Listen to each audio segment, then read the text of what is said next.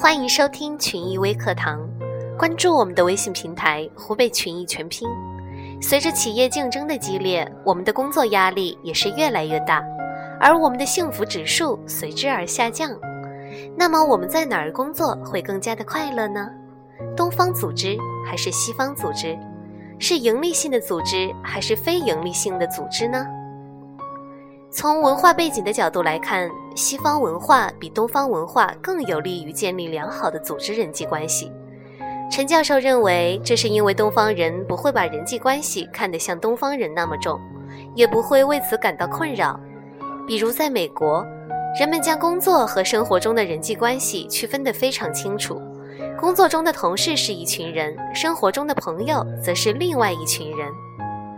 在东方的文化中，人际关系往往带有工具性的成分，但人们又偏偏喜欢将它裹上情感的色彩，结果人际关系变成了一种负担，且很难平衡，而且这种负担感会一直的存在下去。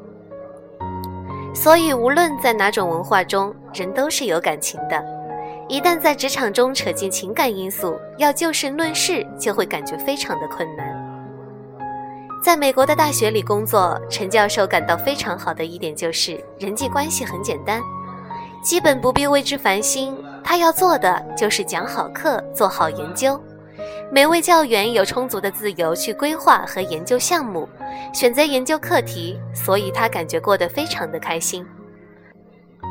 同时，他认为在公益组织或者 NGO 这种非盈利性的组织中，更容易建立使员工开心工作的人际关系。这些组织中的员工一般具有更强的使命感，清楚了解自己工作的社会意义，致力于为社会服务，解决社会的问题。比起盈利组织中的员工，他们的工作目标更容易趋同。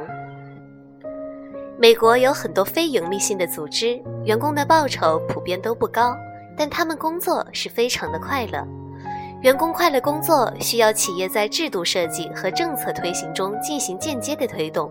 要营造好这一良好的氛围，需要有长远的发展方式和手段，不只是有立竿见影的效果。这就好比湖北群益的积分制管理，从人性的角度出发，用积分全方位量化员工的考核，做的任何正能量的事情都会有积分的奖励。连节假日帮助陌生人都会有奖分，手机端随时随地的提积分，